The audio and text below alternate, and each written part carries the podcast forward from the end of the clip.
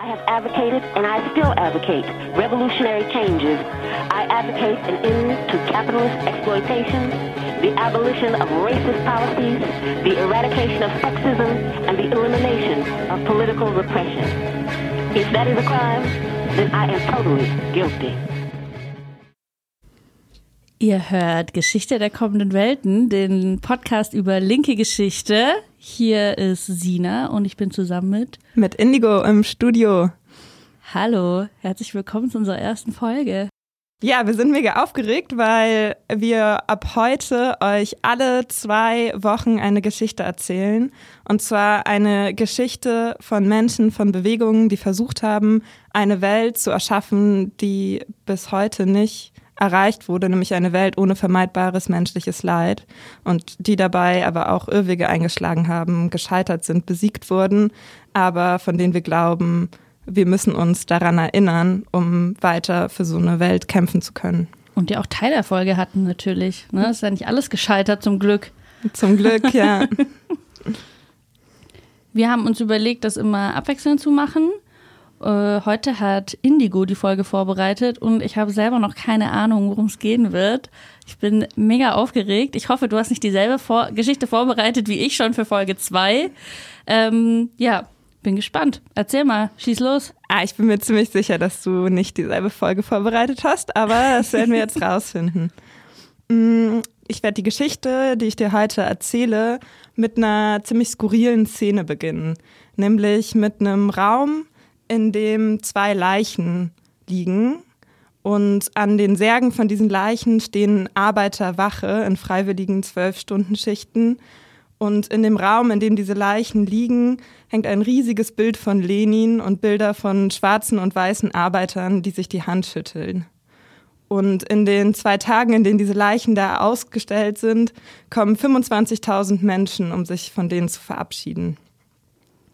Wer waren diese Toten? Das waren John O'Neill und Abe Gray, die einige Tage zuvor von der Polizei erschossen wurden. Und zwar wurde Diana Ross, eine 72-jährige schwarze Frau, aus ihrer Wohnung zwangsgeräumt, weil sie keine Miete mehr zahlen konnte.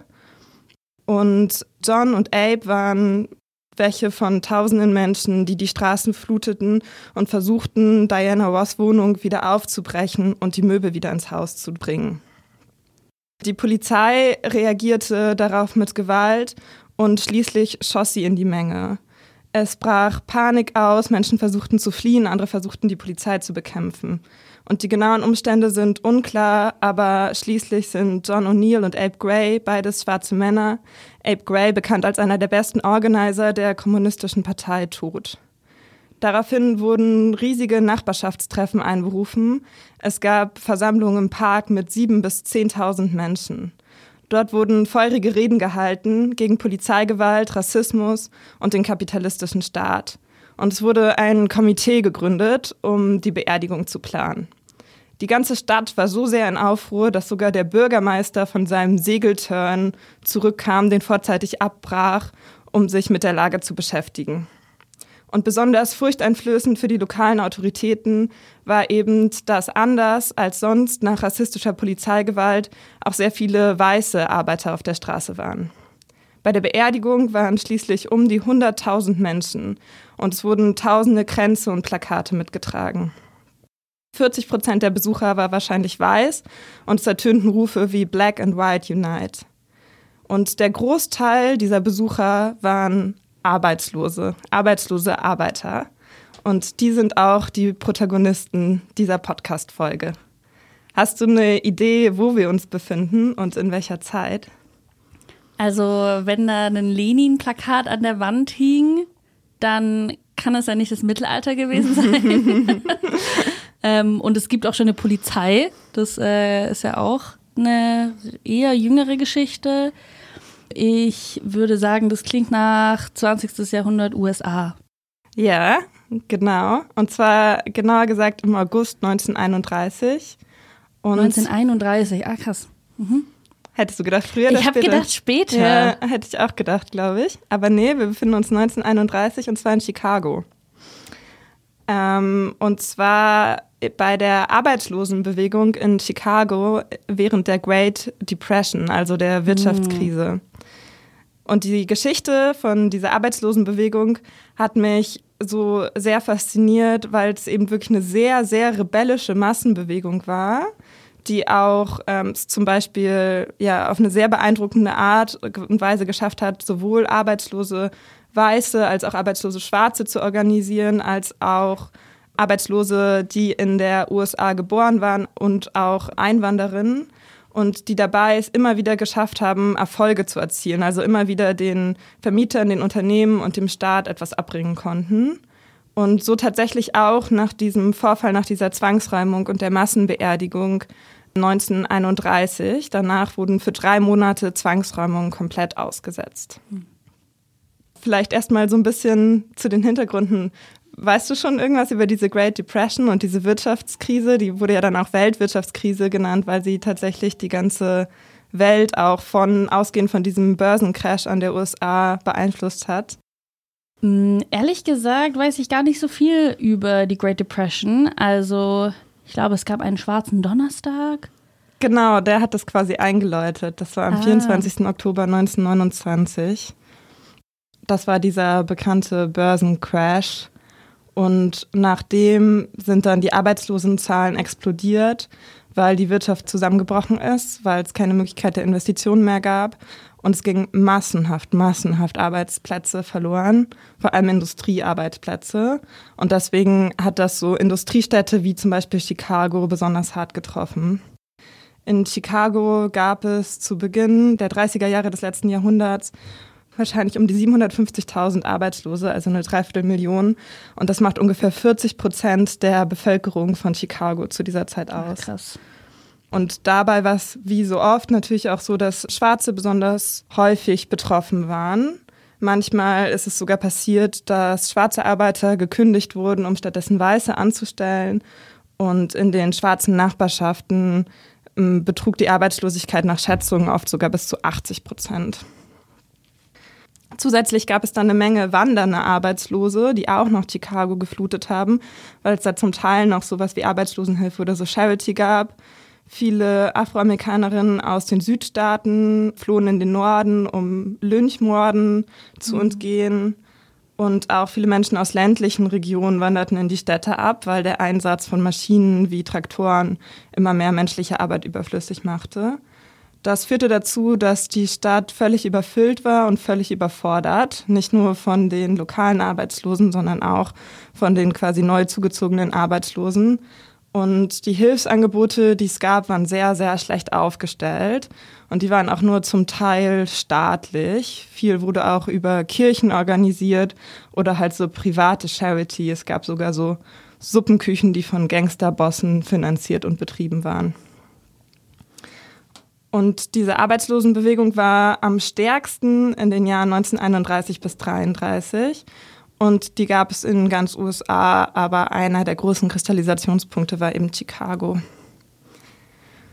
Ja, und ich glaube, wenn man sich so vorstellen würde, in dieser Zeit so einen Spaziergang durch Chicago zu machen, dann wäre es, glaube ich, selbst in den reicheren Vierteln unmöglich gewesen, das nicht zu sehen, dass so unglaublich viele Menschen arbeitslos geworden waren.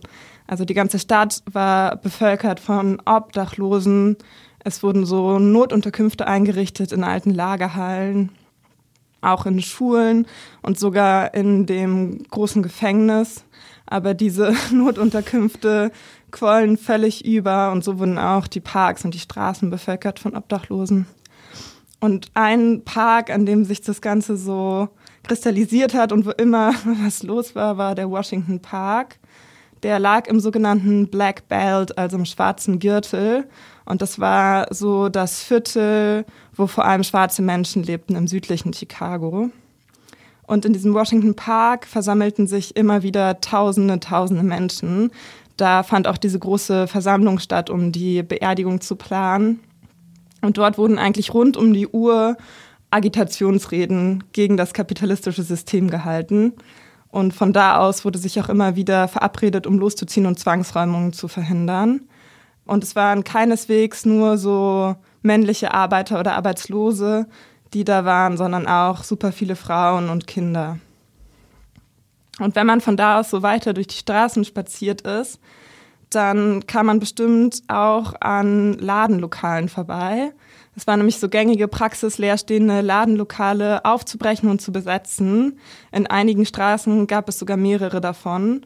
Und dann wurden Kinostühle aus Kinos geklaut und da so Nachbarschaftszentren eingerichtet, um Versammlungen abzuhalten.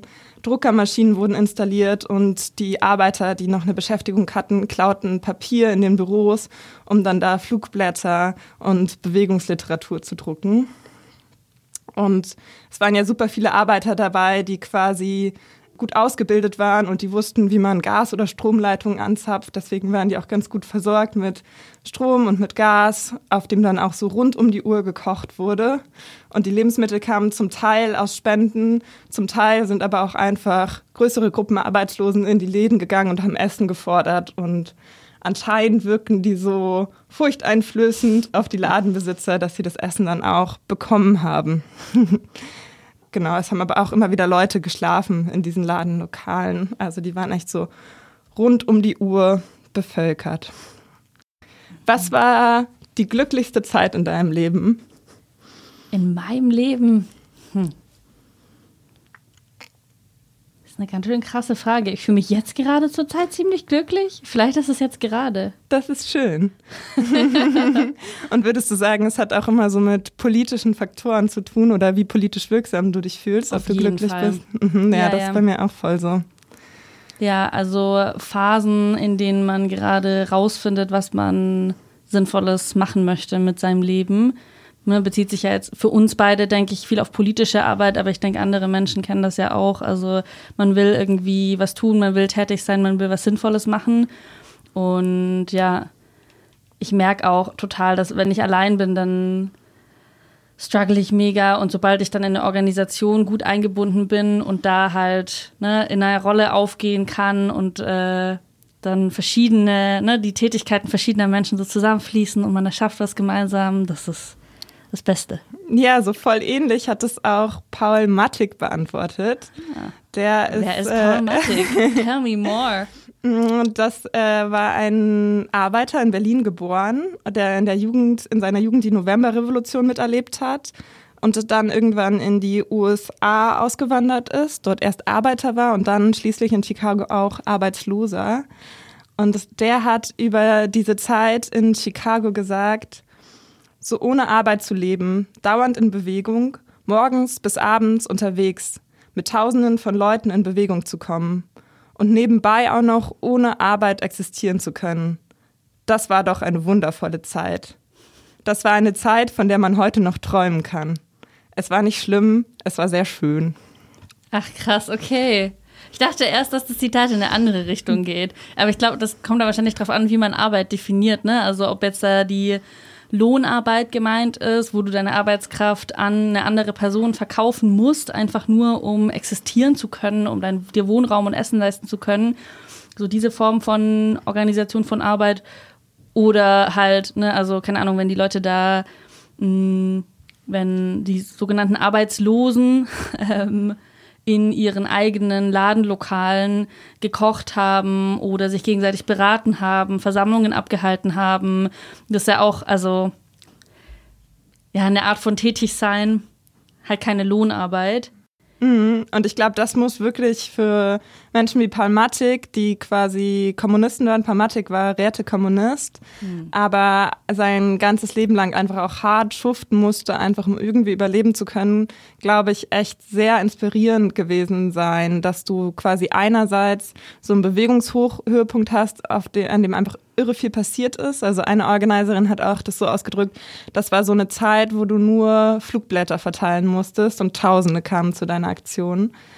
Und du gleichzeitig aber halt auch noch so deine, das, was du brauchtest, um zu leben, einfach auch kollektiv durch kollektive Aktion organisieren konntest. Zwar super prekär und für viele war es bestimmt auch eine super schwierige und harte Zeit, aber trotzdem war es, glaube ich, einfach keine Zeit der Resignation und des Aufgebens, sondern ja, eine Zeit von so Selbstwirksamkeit und Kämpfen. Ja. Wenn dieser Paul Rätekommunist war, wann ist er nochmal ausgewandert und war der beteiligt an einer der Räterepubliken, die es in Europa gab vorher? Genau, der hat halt in seiner Jugend in Berlin die Novemberrevolution mitgekriegt ah, ja, und hat, war, glaube ich, auch Mitglied in der USPD und ist dann quasi relativ resigniert nach dem Mord an Rosa Luxemburg und Karl Liebknecht ausgewandert und genau, war dann in der USA. Und der hat tatsächlich in diesen Ladenlokalen auch ähm, Lesekreise gemacht, wo sie Karl Marx Kapital gelesen haben mit den Based. Arbeitern da. Und zu diesen Lesekreisen kamen manchmal so bis zu 100 Teilnehmern. Und haben Sie es ganz durchgeschafft? Ah, das ist eine gute Frage. Darüber habe ich keine Quellen gefunden. Wahrscheinlich nicht, würde ich denken. Auf jeden Fall haben Sie es durchgeschafft. Ich frage mich, ob Sie dann noch so viel anderes geschafft hätten. Naja, you never know. Vielleicht haben sie auch einfach nicht so viel geschlafen in den drei Jahren. Genau, jetzt war Paul Mattig, war so antiautoritärer Rätekommunist. Ansonsten hatte aber vor allem so die kommunistische Partei und die sozialistische Partei großen Einfluss auf die Arbeitslosenbewegung. Die kommunistische Partei unterstützte wiederum das Bilden von so Arbeitslosenräten. 1932 gab es wohl so 80 Arbeitslosenräte in Chicago. Und zusätzlich zu denen gab es dann noch Nachbarschafts- und Wohnblockskomitees, die wiederum Delegierte in die Arbeitslosenräte geschickt haben. Und dann wurde immer wieder versucht, quasi einen stadtweiter Rat einzurichten, wo wieder Delegierte von den Arbeitslosenräten hingekommen sind. Die kommunistische Partei war quasi die haupttreibende Kraft oder die hatte quasi die meisten Arbeitslosenräte aufgebaut und ja, kontrollierte oder beeinflusste die auch mehr oder weniger. Und ansonsten gab es noch die Sozialistische Partei, die auch einige Arbeitslosenräte mit aufgebaut hatte und stark beeinflusste. Und als letzte Kraft, die aber deutlich weniger einflussreich war, noch die Workers League, das war quasi die undogmatischste von, der Gruppe, von diesen Gruppen und auch die, wo Paul Mattig aktiv war. Die versuchten quasi einfach Arbeitslose anhand von ihren Interessen und nicht so stark anhand von ideologischen Linien zu organisieren. Zum Beispiel durften auf deren Treffen immer alle reden, solange sie wollten, aber sie durften sich nicht quasi vorstellen als Mitglieder einer bestimmten Partei und Werbung für eine bestimmte Partei machen. Spannend. Ja. Und Insgesamt gab es in dieser Zeit einen riesigen kommunistischen Aufschwung in der Stadt, könnte man sagen. Und ein Beispiel, an dem man das so ganz schön gut sieht, ist die Religion. Und zwar blieben Kirchen in der Zeit und eben vor allem Kirchen im Black Belt oft einfach leer, weil die Kommunisten im Washington Park predigten, nee, nicht predigten, sondern Reden hielten, in denen sie die Kirche kritisierten als Opium fürs Volk und Autoritären mhm. insgesamt anprangerten. Und eine Szene oder eine Anekdote, die ich gelesen habe dazu, fand ich ähm, sehr schön. Und zwar, dass ein Priester, der eigentlich in einer der größten Kirchen im Black Belt arbeitete, plötzlich im Washington Park stand und da eine Predigt hielt. Und das Publikum ihn so gefragt hat, hey, was, was machst du hier? Warum bist du hier? Warum bist du nicht in deiner Kirche? Und der Priester sagte, naja, weil meine Gemeinde nicht mehr in der Kirche ist, die sind alle hier.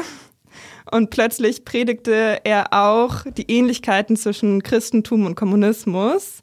Und das war wohl so ein Turn, den relativ viele Geistliche in dieser Zeit gemacht haben.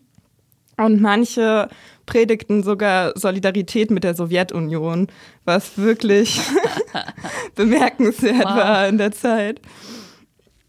Aber ich glaube auch, das hat nicht mehr geholfen, ihre Gemeinden zurück in die Kirchen zu holen, weil die längst Kommunisten geworden waren und manchmal auch mit nahezu religiösem Eifer. Also zum Beispiel wurde so erzählt, dass immer wieder bei politischen Reden so aus Versehen Amen als Zwischenrufe gerufen wurden. Genau, die Forderung der Arbeitslosenräte. Sorry, ich stelle es mir mega witzig vor. Ich wäre so ein bisschen, das ist halt dann der Sprachgebrauch, ne? Auch so dein Wort in Gottes Ohr oder so. Naja, okay. Ja, oder Geil. auch so Yes, Comrade. Ich weiß nicht, welches, was davon eigentlich so das Äquivalent in, wahrscheinlich Yes, Lord, schreit man so in der Kirche. Ah. Und das quasi bei den Reden immer wieder so Yes, Comrade gerufen wurde. Geil. Können wir uns auch mal angewöhnen. Ja. ja. Ich glaube, das macht die Stimmung besser. In Deutschland alle immer ganz leise und dann so verhalten klatschen. Mm, die Forderungen der Arbeitslosenräte waren aber ja alles andere als religiös. Schon 1931 forderten sie Arbeitslosenhilfe und zwar nannten sie das oft Wages or Work. Also entweder gebt ihr uns die Möglichkeit zu arbeiten oder ihr bezahlt uns, als würden wir arbeiten, auch wenn wir nicht arbeiten. Mm. Und zwar auf Tariflohnhöhe. Und Sie forderten diese Arbeitslosenhilfe quasi für alle Arbeiterinnen ohne Diskriminierung einzelner Gruppen, also auch ohne rassistische Diskriminierung.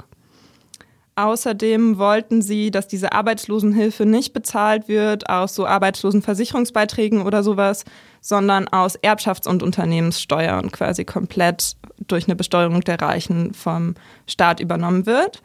Gleiche Forderung wie heute. Ja, nur dass es heute leider keine Massenbewegung dazu gibt. Noch. Und, noch. Und sie wollten, dass der Staat nicht diese Arbeitslosenhilfe verwaltet, sondern dass die selbst verwaltet ist in Arbeiterinnenhand, und zwar von gewählten Arbeitern und Bauern. Außerdem stellten sie auch so Forderungen, die quasi über die Anliegen der Arbeitslosen hinausgingen und eigentlich eher die Arbeit betroffen haben. Und zwar war da die Hauptforderung eine Arbeitszeitverkürzung. In der Zeit wurde auch tatsächlich die 40-Stunden-Woche erkämpft, aber die Forderungen gingen noch darüber hinaus. Einige Gewerkschaften wollten sieben Stunden Tage und fünf Tage Wochen, manche auch nur vier Stunden Tage und 30 Stunden Wochen. Und es war eine total einleuchtende Erklärung. Die Hälfte der Leute ist arbeitslos, also sollen einfach alle nur halb so viel arbeiten mhm. und trotzdem genug bekommen, um davon gut leben zu können. Außerdem wollten sie, dass Kinderarbeit verboten wurde und dass man sich am Arbeitsplatz frei äußern konnte und es ein Recht geben sollte, sich zu versammeln. Hast du, ich würde noch mal kurz auf die Arbeitszeit zurückkommen. Hast du gerade zufällig in deiner Recherche, ab wann wie viele Stunden normal waren? Also es gab erst die 80-Stunden-Woche schon als in der Errungenschaft und dann eine Halbierung auf 40 Stunden. Ab wann war das circa? Ich habe es leider nicht so genau gefunden, was die durchschnittliche Arbeitszeit in dieser Zeit so betrug. Aber genau, ich habe gefunden, dass quasi in der Zeit die 40-Stunden-Woche zugesichert war, wurde uns dann aber so Ende der 30er auch wieder gekippt wurde in den USA, ah, okay. dass es quasi kein Verbot mehr gab, mehr als 40 Stunden zu arbeiten, sondern dass du mehr als 40 Stunden arbeiten konntest, aber dir dann quasi Überstunden ausgezahlt werden mussten. Okay. Ich finde es schon äh, bemerkenswert, dass es da so eine, so eine, so ein halt Stagnation gab. gab ja, ja, total. Also bis heute was ist die gesetzliche Arbeitszeit heute? Ich glaube, so 39 oder 38 oder, oder 40. Ich bin mir gerade gar nicht sicher.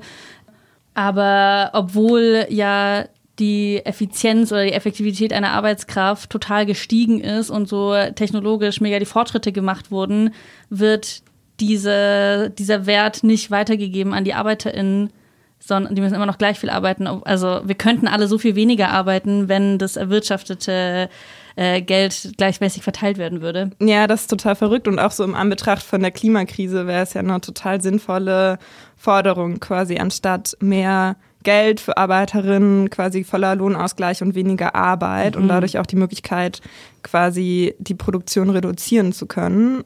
Ja. Das wäre eine sehr sinnvolle Forderung. Und die haben damals schon die 30-Stunden-Woche gefordert. Oder den Vier-Stunden-Tag ja. zum Teil. Aber 30-Stunden-Woche war wirklich so von den großen Gewerkschaften das Programm. Das haben die gefordert. Ja. Alter, können ja. sich die heutigen Gewerkschaften in Deutschland mal daran orientieren. Ja, ne? total.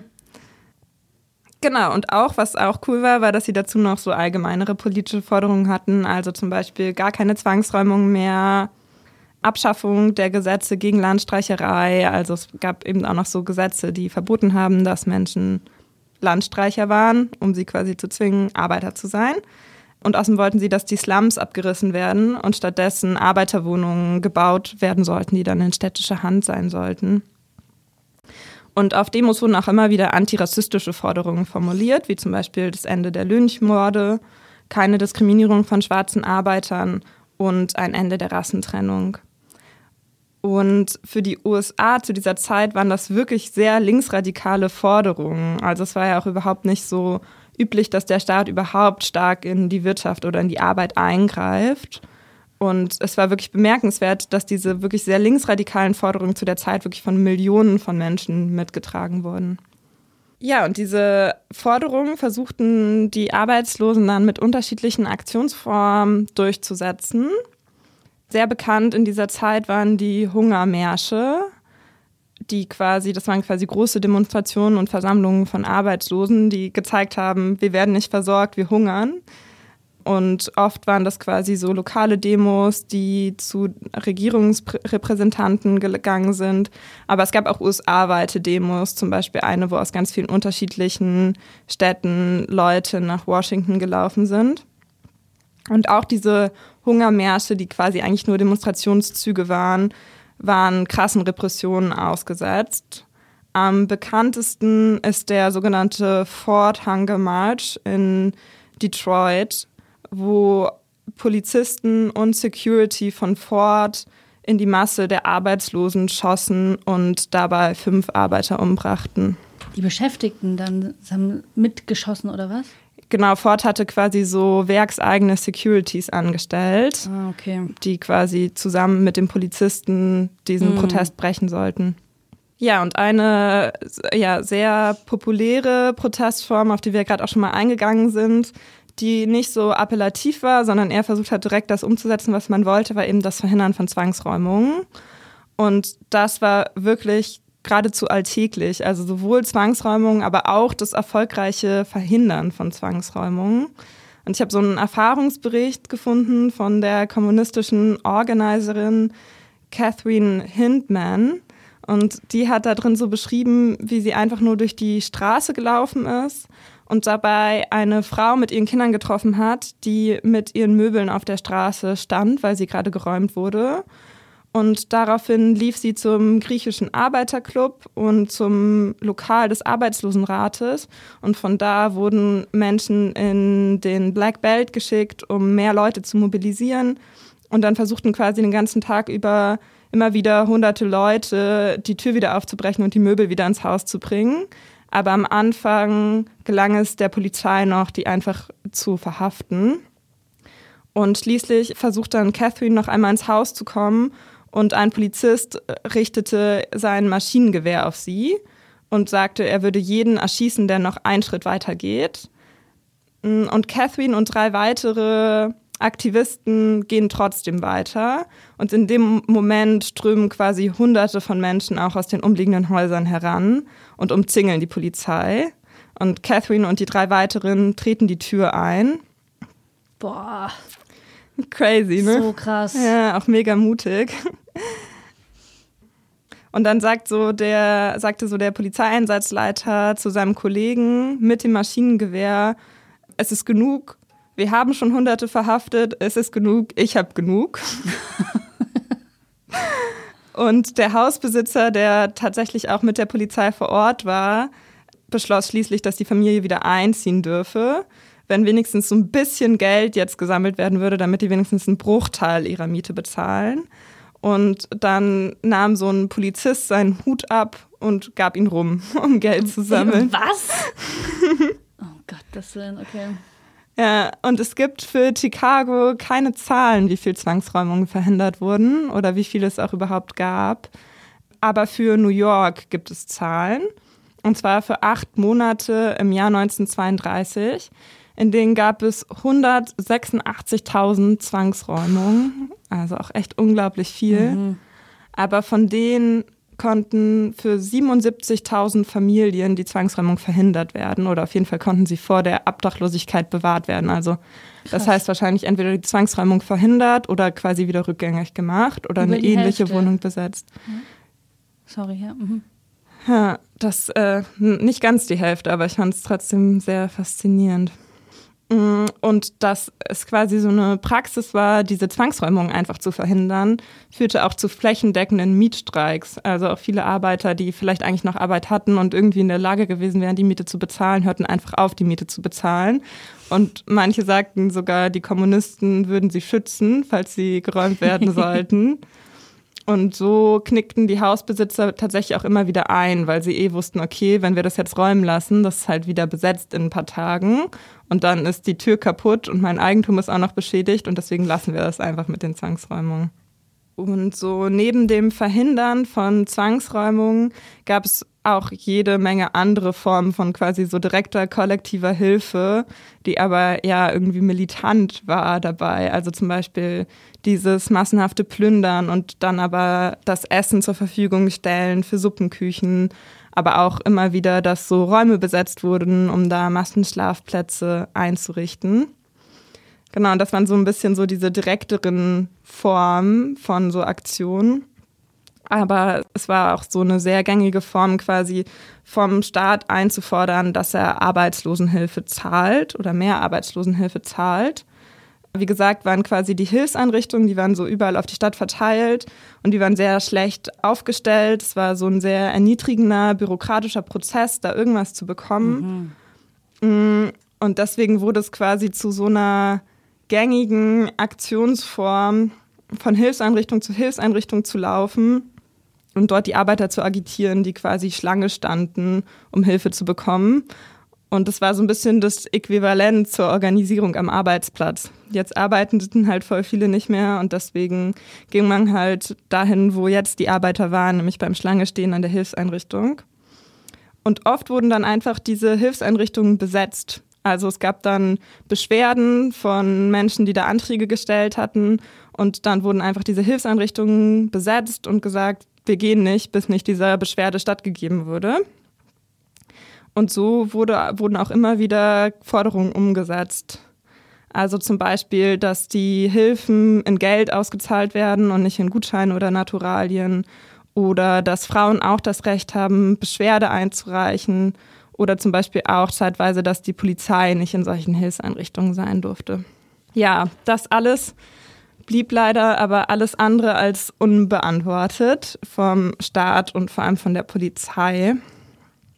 Und die Polizei in Chicago war besonders bekannt dafür, dass sie gewaltvoll vorging gegen Arbeiter und auch jenseits der Gesetze Gewalt anwandt.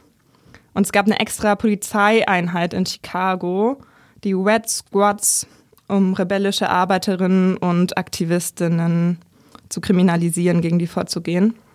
Und Warte mal, die, die Red Squads waren wer? Das war die Polizeieinheit, die quasi gegen die Roten waren. Hä, witzig. Ja. Also Squad heißt doch Besetzung. Rote Squads Besetzung? heißt, glaube ich, auch so Einheit. Ach, mit D. Ja, mit D. Ah, okay. Witzig. Red Squads against Red Squads. Ja, genau. die roten Einheiten gegen die roten Besetzungen. Und diese, also diese Red Squads führten eine Liste mit so ungefähr 5000 Namen nur für Chicago, die sie als Kommunisten einstuften und wo auch deren Beruf, deren Nationalität und deren Rolle in der Bewegung verzeichnet waren. Und am Anfang war so die Polizeistrategie einfach gegen alle Versammlungen vorzugehen, mit Tränengas, mit Schlägen, mit Knüppeln und mit massenhaften Verhaftungen.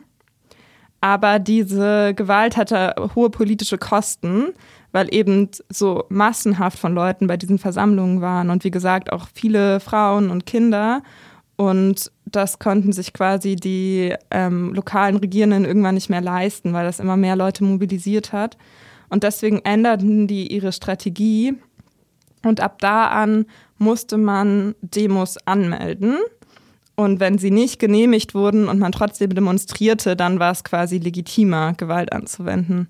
Fand ich eigentlich auch ganz interessant, weil das hier auch schon so ein Common Ding ist, dass man so Demos anmelden muss, aber mhm. es natürlich eigentlich auch eine Form der Aufstandsbekämpfung ist. Bei unangemeldeten Demos waren die Demonstranten manchmal auch bewaffnet mit so Steinen und Stöckern. Und die kommunistische Partei rief auch ganz offen dazu auf, dass die Leute wenigstens ihre Fäuste benutzen sollten, um zu versuchen, die Schlagstöcke von der Polizei zu erobern, um die Redner auf den Demos zu schützen vor Eingriffen von der Polizei.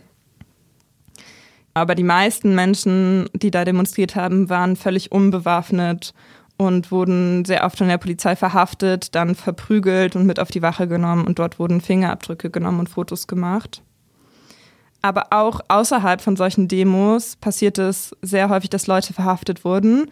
Diese Red Squads zogen wirklich einfach durch die Stadt auf der Suche nach Leuten, die sie als Rote einstuften. Und besonders verdächtig waren von, für sie so Gruppen, wo schwarze und weiße Arbeiter zusammen waren, ohne dass es quasi Streits gab. Und die stuften sie dann immer sofort als Kommunisten, als Rote ein und verhafteten die Leute, die da zusammenkamen. Boah. Also spricht für die Bewegung, wenn das ein auffälliges Merkmal war, aber zeigt ja auch, äh, ne, dass es wohl sonst nicht also, dass es eine sehr geteilte Gesellschaft, eine rassistische Gesellschaft war. Total. Also, das schien wirklich so eine krasse Besonderheit zu sein, dass da schwarze und weiße Arbeitslose zusammenarbeiteten und gleichzeitig auch wirklich das, was den Autoritäten so am meisten Angst gemacht hat, dass sie mhm. wirklich so richtig Angst hatten von einer geeinten Arbeiterklasse, die sich nicht durch Rassismus spalten lässt. Und es gab dann wirklich sehr viele unterschiedliche Strafbestände für das, was die Leute da gemacht haben. Die reichten so von ordnungswidrigen Verhalten zu böswilligen Unfug, Körperverletzung, Aufruhr, aber auch Anarchie oder Hochverrat und krimineller Syndikalismus. Also es wurden extra so Anti-Gewerkschaftsgesetze erlassen und Verschwörung zum Sturz der Regierung.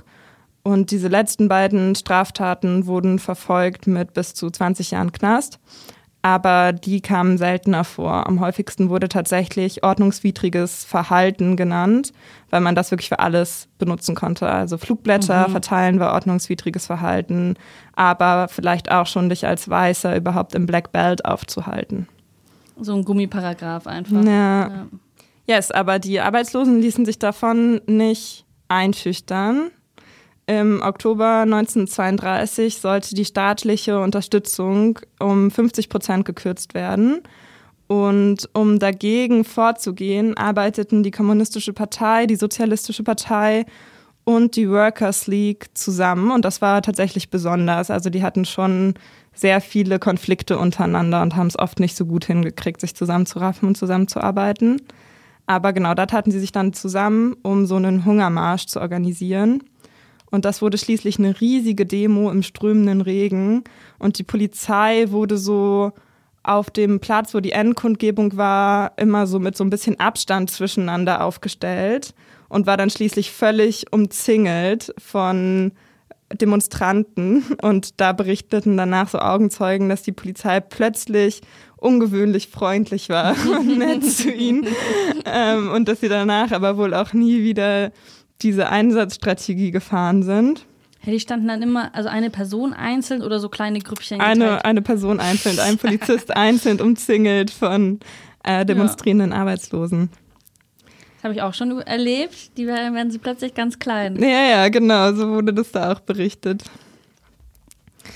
Und am Tag nach dieser riesigen Demo wurden diese Kürzungen zurückgenommen. Also ähm, das war auch wieder super erfolgreich.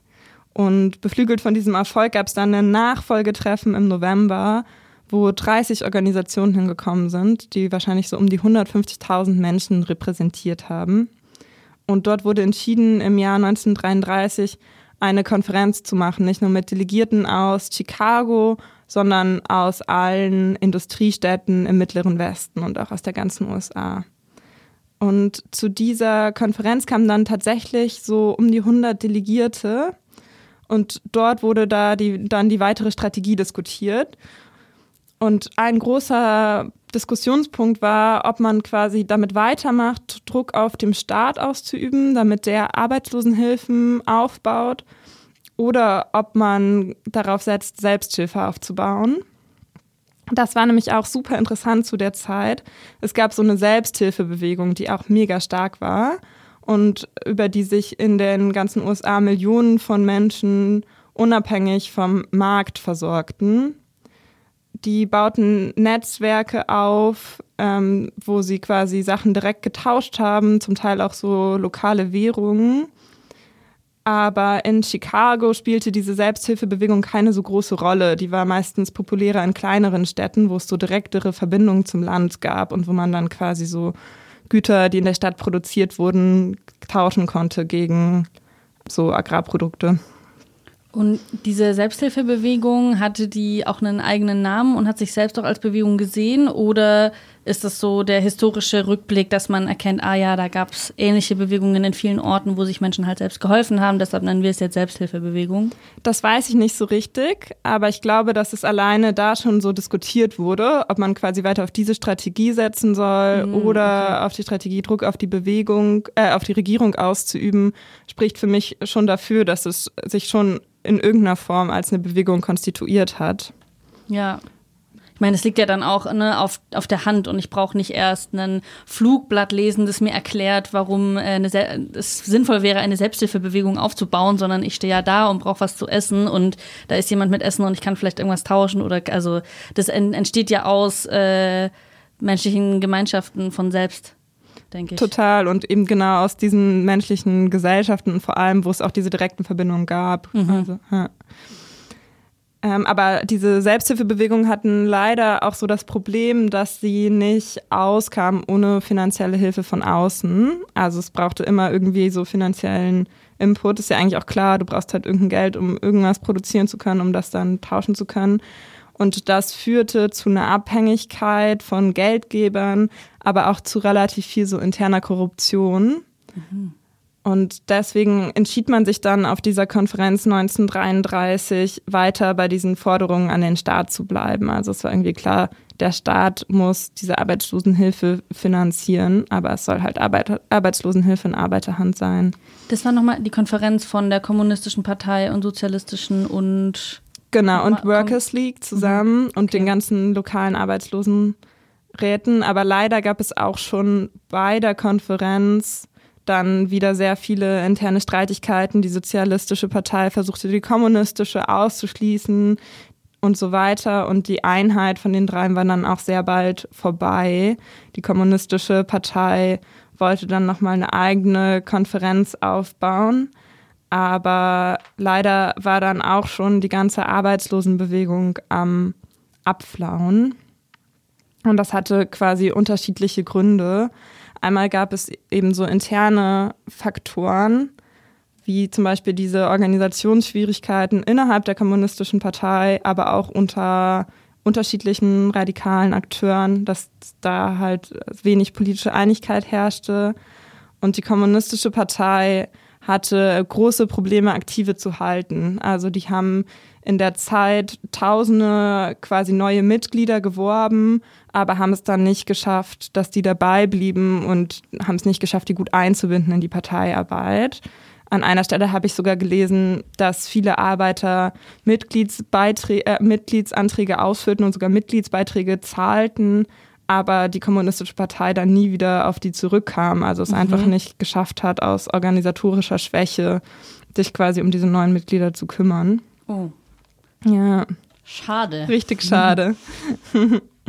Und bei einem so einem Rat, bei einem so einem Arbeitslosenrat, hieß es im Rückblick, dass sie auf jeden Fall so hunderte neue Mitglieder hatten über die Zeit, aber die Fluktuation so hoch war, dass nie mehr als 200 Mitglieder gleichzeitig quasi da waren, Mitglieder im Rat waren und auch nie mehr als 50 zum Plenum kamen.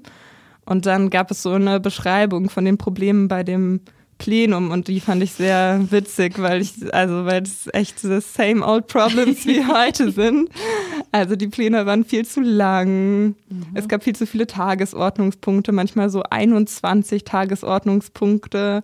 Sie waren super monoton, aber wurden dann immer wieder unterbrochen durch Streitereien und Unordnung und sinnlose Diskussionen.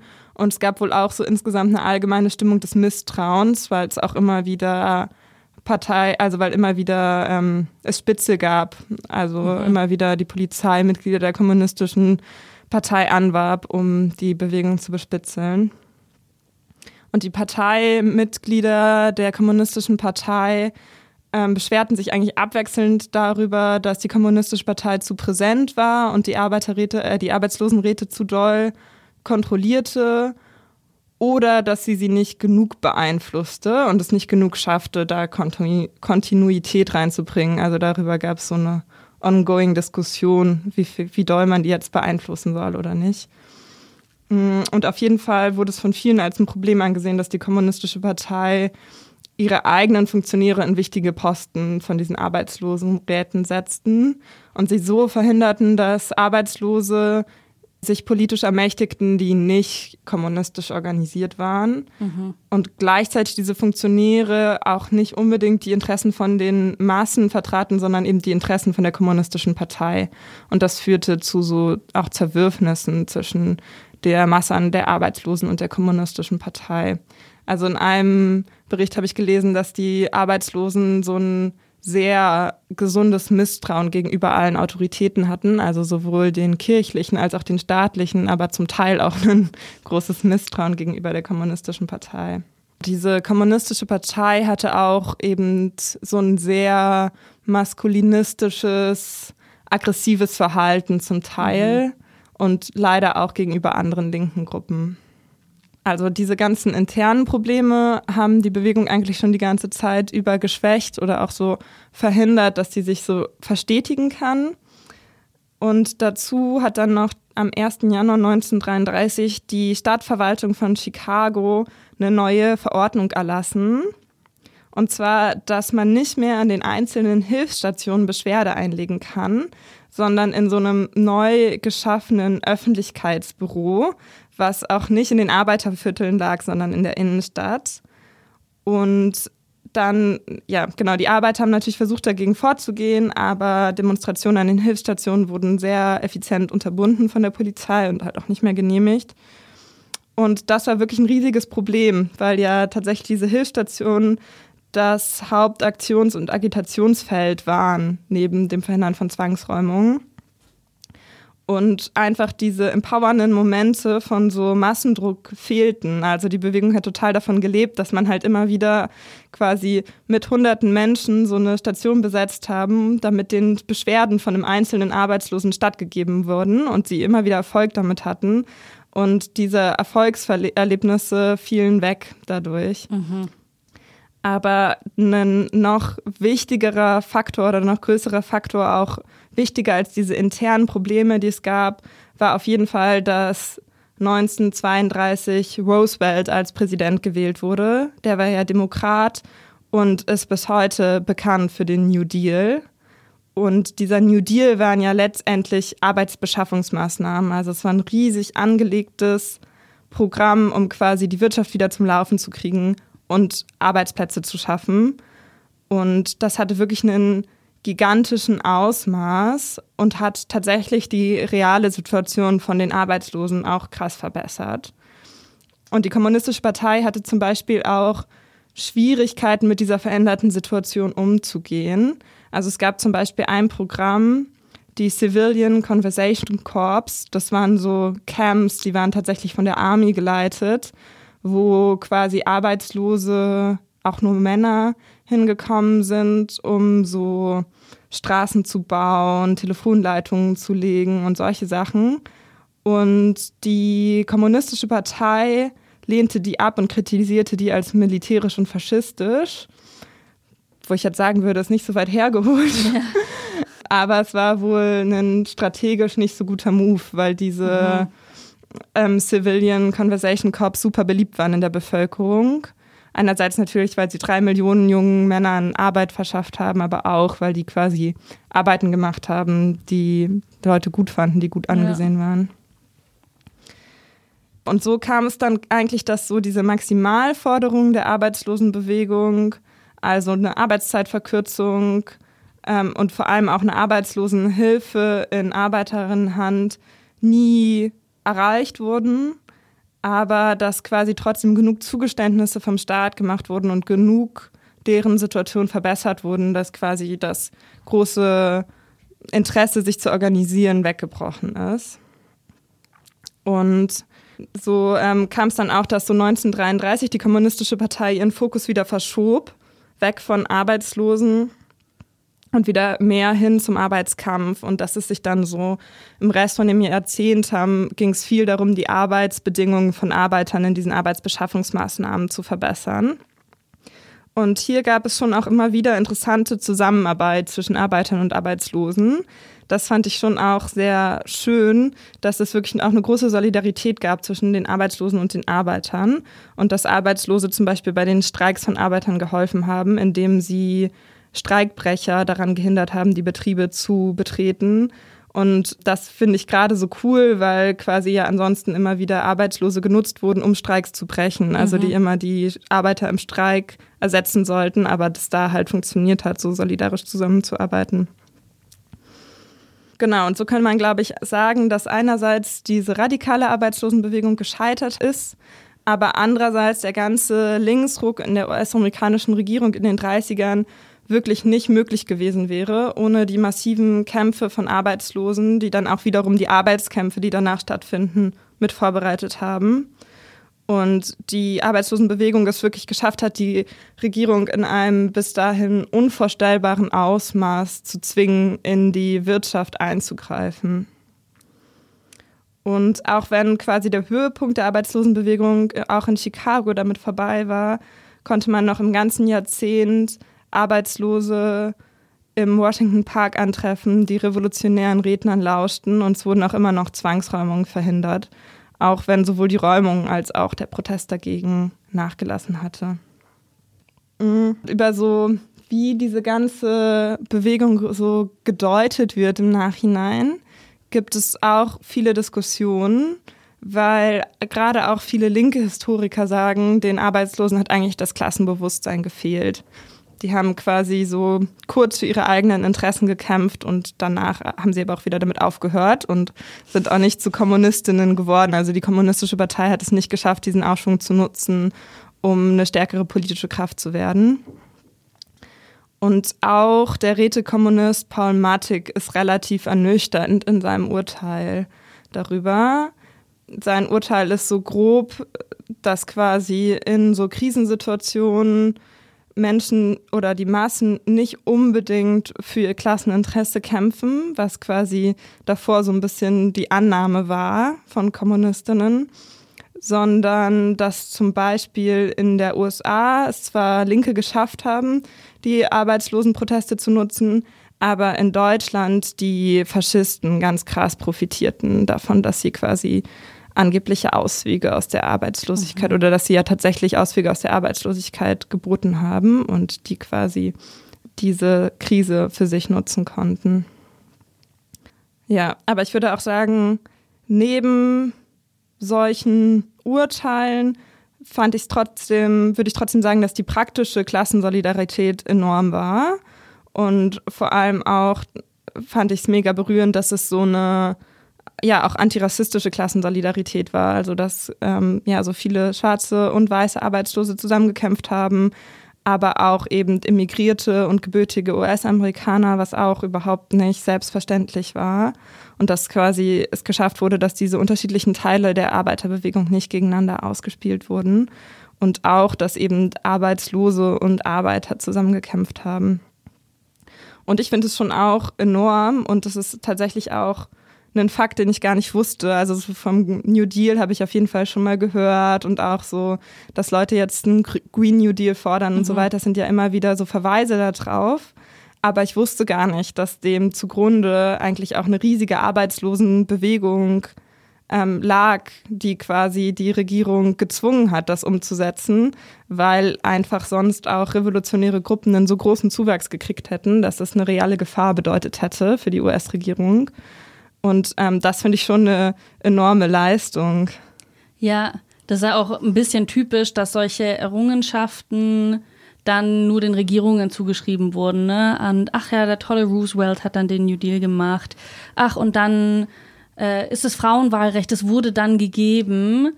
Ähm, und es wird dann als so ein, wird zu so einem Indiz, was für eine tolle Regierung das doch war. Dabei sind das ja Dinge, die erkämpft wurden von unten. Total. Und diese Regierungen machen ja ganz oft dann diese Zugeständnisse auch ziemlich bewusst, um die Bewegung abzuflauen. Mhm. Also das ist dann immer so diese Ambivalenz. Einerseits ja. haben die unglaublich viel erreicht und andererseits hat Roosevelt es halt auch gemacht, damit diese Arbeitslosenbewegung nicht weiter wächst. Ja. Also es ist immer so diese Ambivalenz, dass man einerseits was gewinnt und andererseits auch befriedet wird damit. Ja, Vielleicht wolltest, wolltest, du eh noch drüber reden, aber ähm, ich frage mich jetzt, wie es dann in den 40er Jahren damit weiterging, weil die Leute, die diese Erfahrungen von so krasser Solidarität gemacht haben in den 30er Jahren, die dann vielleicht in irgendeiner Arbeitsmaßnahme, Arbeitsbeschaffungsmaßnahme gelandet sind oder dann vielleicht auch einen anderen Job gekriegt haben, als es mit der Wirtschaft wieder aufwärts ging. Ähm, wie ging es dann da weiter? Ich meine, dann ist auch noch der Krieg ausgebrochen. Ich glaube tatsächlich, dass der aber, ja, Zweite äh, Weltkrieg einen ganz schönen Cut gemacht hat in diese mhm. Organisierungserfahrung. Also dass dann ja quasi, also auch es nicht mehr keine, fast keine Arbeitslosen mehr gab, sondern dass die genau Männer viel in den Krieg gezogen sind mhm. und auch in den Jahren danach es ja eher einen wirtschaftlichen Aufschwung gab. Ja, okay. Ja, das habe ich mir auch schon. So ein Krieg hat ja dann auch oft die, den, den Effekt, ne, dass es innenpolitische Streitereien schlichtet, weil wir müssen jetzt zusammenstehen gegen den gemeinsamen Feind und so einen mhm. Scheiß. Ja. Ähm, wobei gut, ich meine, da ging es gegen den Faschismus schon in Ordnung. Das ist schon gut in dem Falle, aber. Und ich wollte es gerade auch nochmal, ich habe mich jetzt selber korrigiert, als ich gesagt habe, der Krieg ist ausgebrochen. Das klingt so wie so ein Automatismus, aber da ist natürlich eine faschistische Aggression dahinter, wissen wir alle. Wollte ich nur nochmal die Formulierungen korrigieren. Ja, ich glaube, was ich auch neben den realen Erfolgen richtig schön fand an dieser Bewegung, ist, dass quasi neben so Forderungen wie Arbeit oder Arbeitslosenhilfe auch immer wieder so eine Utopie durchschimmert, die so darüber hinausgeht, nämlich eigentlich so die Utopie davon, dass ich natürlich irgendwo wohnen kann, wenn ich ein Zuhause brauche. Und dass es mhm. dafür egal ist, ob ich gerade arbeite und Miete bezahlen kann. Oder dass ich natürlich irgendwas zu essen kriegen sollte, wenn ich hungrig bin. Und das auch unabhängig davon ist, ob gerade irgendwer meine Arbeit kaufen kann oder will und ich Geld dafür kriege oder nicht. Und das fand ich irgendwie richtig cool, auch in diesem ja. Zitat von Paul Mattig, dass es quasi auch so eine coole Zeit war, weil es möglich war, ohne Arbeit existieren zu können. Ja, und das ist ja bis heute ein Thema, was Leute beschäftigt. Ne? Also, dass die Befriedigung von Grundbedürfnissen gewährleistet sein muss und nicht davon abhängig sein darf, was für einen Job du hast und wie viel Geld du verdienst, ob du einen Job hast. Das beschäftigt uns ja auch noch heute. Ja, total. Und also als du auch über diese Hilfssachen gesprochen hast in Chicago, wo Leute so stigmatisiert wurden und so weiter, ich habe sofort ans Jobcenter gedacht. Also das sind ja immer, das sind ja die gleichen Mechanismen, die auch heute wirken. Ja, total. Ja. Genau, deswegen fand ich die Geschichte, glaube ich, auch, also ich habe mich dazu entschieden, diese Geschichte zu erzählen, weil ja in Italien unter der rechten Regierung von Meloni die Arbeitslosenhilfe komplett abgeschafft wurde. Ich weiß nicht, hast du das mitgekriegt? Nein, habe ich nicht mitgekriegt. Alter. Ja, also es war so auch eine sehr frühe Amtshandlung, dass sie quasi echt gesagt haben, ähm, alle, die in einem bestimmten Alter sind und theoretisch arbeiten könnten, kriegen gar keine Arbeitslosenhilfe mehr. Und die anderen kriegen, glaube ich, auch nur so Essensgutscheine oder so. Mhm. Und ich glaube, dass es ja gerade im Anbetracht vom Rechtsruck eben mega relevant ist, eine Solidarität aufzubauen zwischen Beschäftigten und Arbeitslosen, um sowas einfach zu verhindern. Und ich glaube, so mit diesem ganzen Labor-Turn, den es gerade gibt und so weiter, und dass Leute sich auf die Organisierung von Lohnabhängigen ähm, konzentrieren, ich glaube, das ist super wichtig, aber ich glaube, das muss ergänzt werden, um eine Solidarität auch mit den Menschen, die nicht arbeiten. Ja. Vielleicht sollten wir dazu sagen, dass wir das im September 2023 aufnehmen, für alle, die das, diese glorreiche Podcast-Folge in vielen, vielen Jahren hören werden. Und Meloni ist die faschistische Ministerpräsidentin, Premierministerin oder Präsidentin, weiß ich nicht genau, auf jeden Fall ähm, Regierungschefin, Regierungschefin äh, Italiens gerade.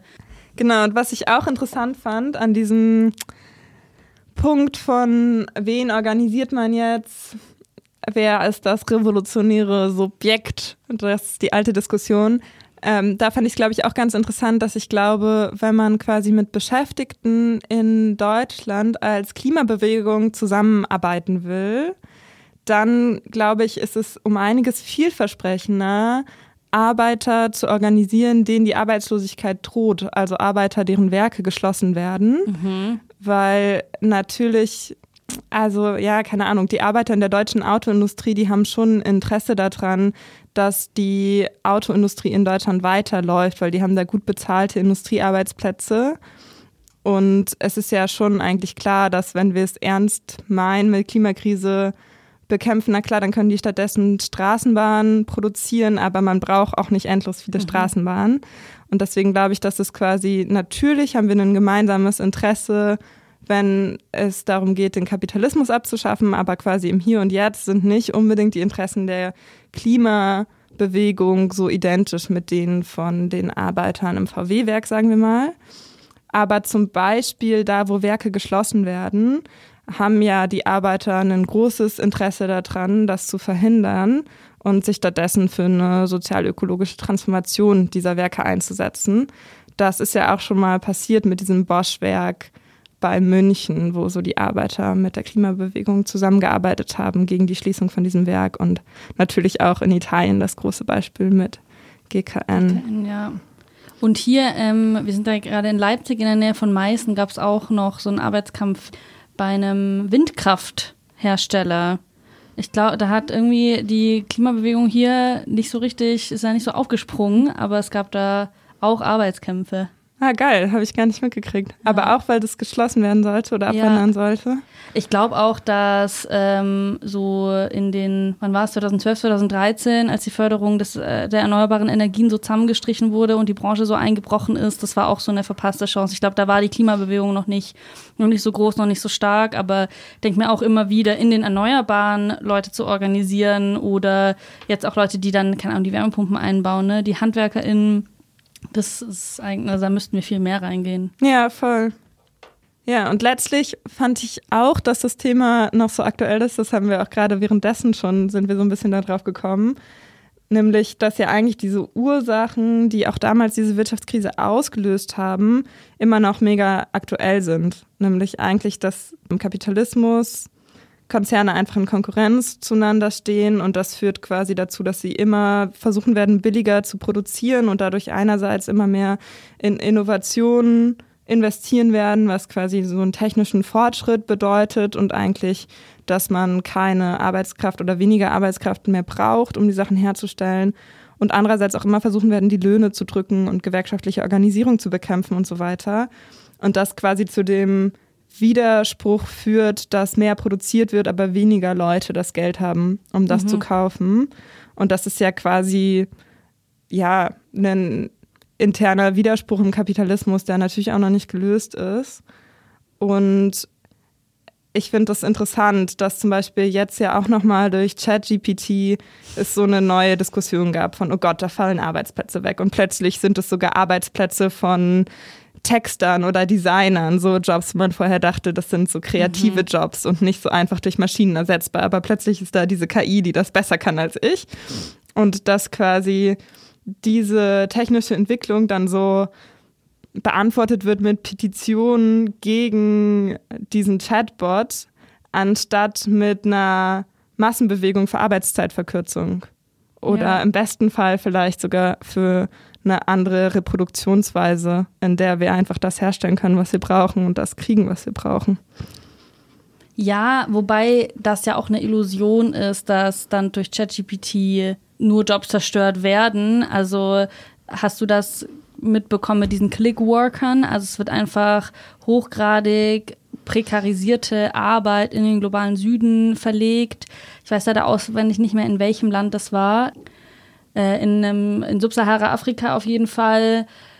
Da müssen Menschen sich den gewaltvollsten Content anschauen, also lesen oder auch Bilder und Videos und quasi aussortieren, weil ChatGPT sonst auch diese ganzen Sachen reproduzieren würde und mega gewaltvoll sein würde, weil diese Sachen sind halt im Internet. Und das heißt, da müssen Menschen stundenlang am Tag sich diese Sachen anschauen oder mustern. Ich weiß nicht, wie die aktuelle Situation ist. Wurden mega scheiße bezahlt, keine psychologische Betreuung und es wurde so outgesourced. Ja, also auf jeden Fall steckt hinter ChatGPT noch voll viel menschliche Arbeit, mhm. versteckte menschliche Arbeit und prekarisierte und oft auch rassifizierte menschliche Arbeit. Und trotzdem würde ich sagen, es ist so eine Entwicklung, die menschliche Tätigkeit ersetzen kann, also in der wir quasi die schon dazu führt, dass wir immer weniger Arbeitszeit brauchen, um das herzustellen, was wir so brauchen, um zu leben. Und eigentlich ist das ja was total Schönes, ja. weil wir dann mehr Zeit hätten für schöne Sachen, mehr Zeit für Care-Arbeit und so mhm. weiter.